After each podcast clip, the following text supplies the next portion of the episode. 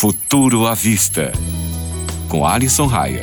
Salve, caro ouvinte, tudo beleza? Olha só, Mark Zuckerberg parece que não gosta de ser contrariado.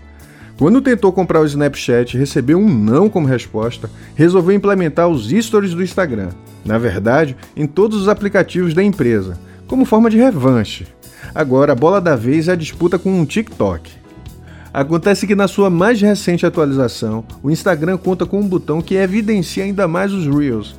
É como um TikTok dentro do Insta, onde os criadores de conteúdo podem enviar vídeos curtos e editados dentro do próprio aplicativo. O novo design causou indignação nas redes sociais.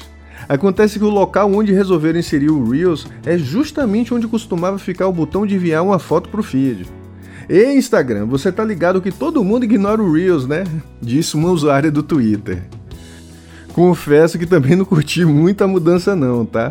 O ideal seria que ao menos tentasse introduzir a novidade de forma menos abrupta e que o botão ficasse em um lugar desconhecido da nossa memória muscular. Isso mais irrita do que agrada. Colocar exatamente onde costumava ficar o botão de envio pode ter sido até mesmo uma tática para inflar o número de utilização da nova ferramenta e, quem sabe, acalmar os ânimos dos usuários. E você, ouvinte?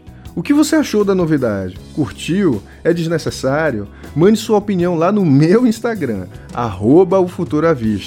Até a próxima!